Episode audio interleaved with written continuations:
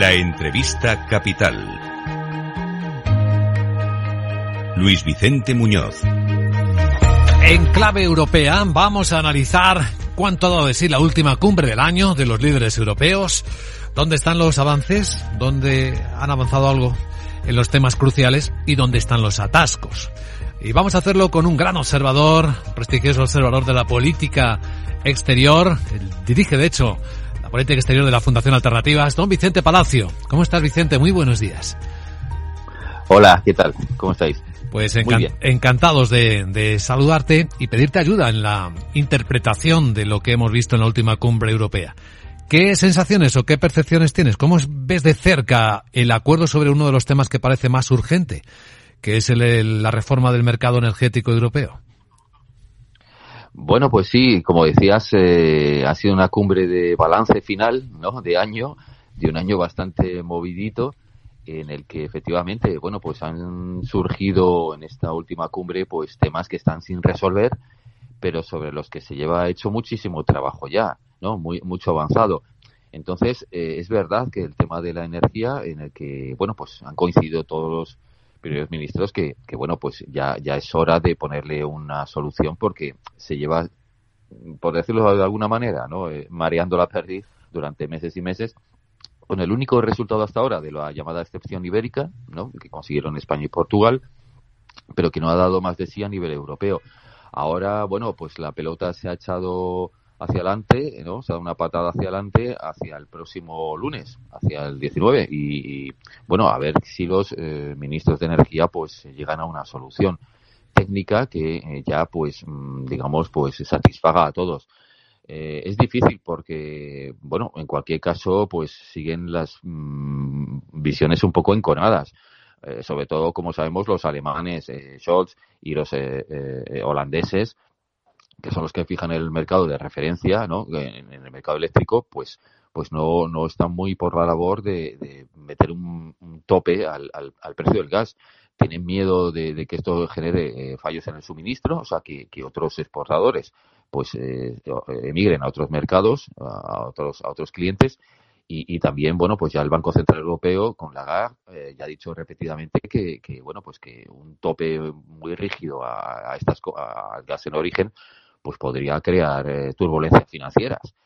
Eh, bueno, hay, hay muchas disquisiciones de tipo técnico importantes eh, frente a las que países del sur como España, Italia, Francia, bueno, mm, hay casi, casi, casi 15, creo, países, 14 o 15 países que, sobre todo los del centro-sur, pues que están, que, se oponen a, a, estas, a estas resistencias alemanas y, y, quieren, bueno, pues fijar ya ese tope. Vamos a ver qué pasa.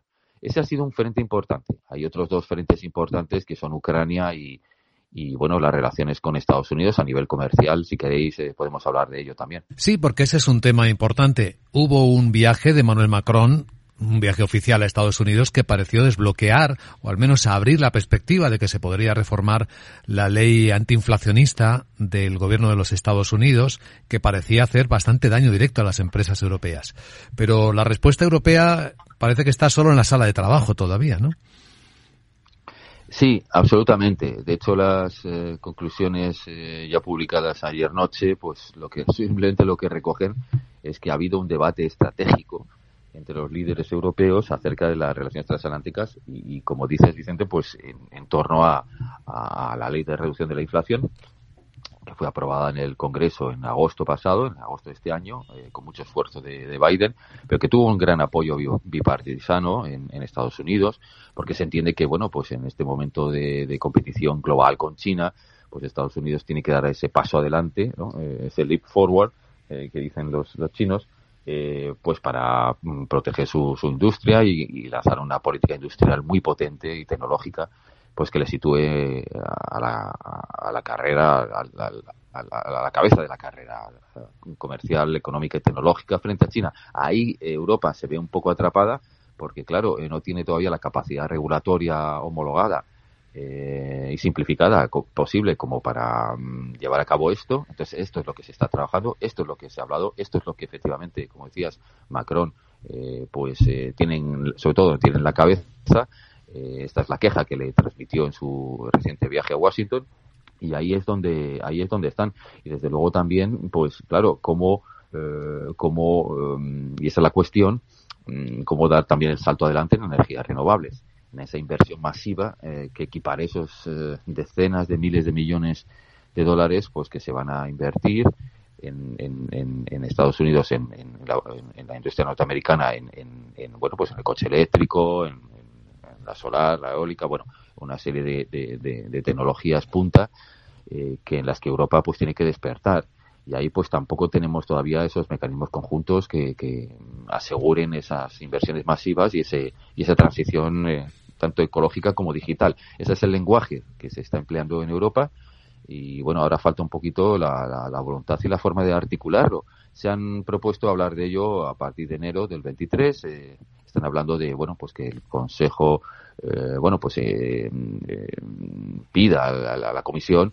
eh, pues que o encarga a la comisión un estudio de este tipo un estudio de, de, bueno de ver cómo se hace todo eso. Y eso está a partir de enero de 23 pues ya eh, pues en camino.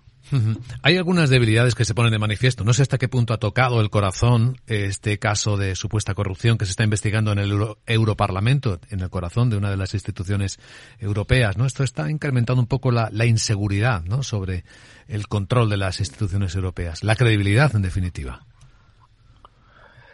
Pues sí, sí, la verdad es que es un escándalo que, que ha destapado bueno la caja de los truenos porque bueno, lo que se teme es que, bueno, haya más eh, personas implicadas, eh, que, que, sea una trama de corrupción, digamos, más estructural, si se quiere, eh, vinculada al, a los lobbies eh, en Bruselas de países terceros. Y bueno, y ahí lo que se trata es de atajarlo de raíz. Eh, por supuesto, tras una investigación en profundidad, yo creo que los primeros pasos, bueno, pues son, son los adecuados, obviamente, ¿no? La destitución de la vicepresidenta y bueno pues la detención y la digamos eh, eh, inhabilitación de todos los eh, diputados o personas eh, digamos alrededor que están que están implicados. Pero bueno la cuestión aquí es si hay algo o no digamos de más de tipo estructural porque claro mm, esto podría dañar mucho la credibilidad la honorabilidad eh, y al final, bueno, pues, eh, pues la, la, el prestigio democrático de, de, la institución, no solamente del Parlamento, sino de, de otros, ¿no? Porque, bueno, pues eh, la, el temor es que esto pues no se detenga en el Parlamento y sino que vaya incluso más arriba.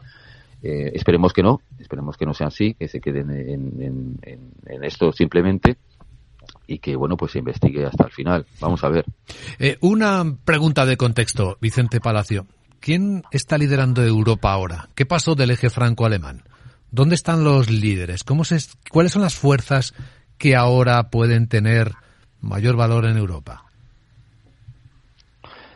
Pues ya la verdad es que por eliminación eh, y también por voluntad propia diría que uno de los que están empujando más activamente en, los cambios y bueno eso tiene que ver con desde luego con el mercado eléctrico con el mercado energético en general no eh, con los precios eh, en fin bueno pues con, con, con la idea de solidaridad europea ¿no? De, y también incluso de solidaridad respecto a países terceros, como se ha visto en las, medidas que se han tomado con Ucrania, ¿no? El, digamos, el, el, esta idea de, satisfacer al sur global, a los países más necesitados de, de seguridad alimentaria, de, de, la provisión de grano y de fertilizantes. Esto también estaba en las conclusiones de ayer eh, bueno, en un montón de temas, eh, también en, en, la, la, mayor integración económica, ¿no? Y bancaria, en fin. Bueno, hay una serie, y, y, por supuesto los fondos, los fondos de recuperación en los que también España, el gobierno español ha estado implicado. Yo diría que, que el, propio presidente español, Pedro Sánchez, es bastante, bueno, está bastante ahí en la línea de los, de los punteros, ¿no? De la, de la vanguardia.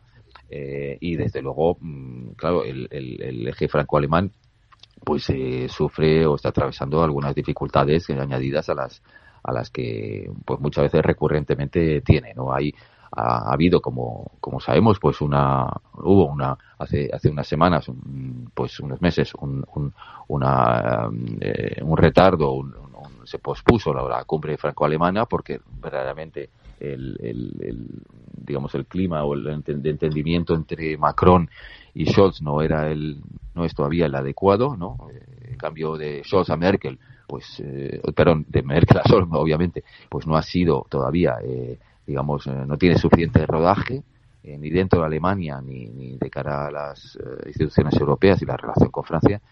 Y, y, bueno, y hay desacuerdos tanto en el tema de la energía, bueno, como el tema de la defensa. Han surgido roces también en el tema de las ayudas públicas a la industria. Los alemanes van a inyectar eh, bueno, con ese anuncio de 200.000 millones en, la industria alemana, eh, que pondría, eh, bueno, pues un poco en dificultades la idea del mercado único, ¿no? europeo. Bueno, pues todas estas cosas, mm, esta falta de efectivamente, como decías, de rodaje entre Francia y Alemania, entre Macron y Scholz, pues hace que las cosas vayan un poco lentas.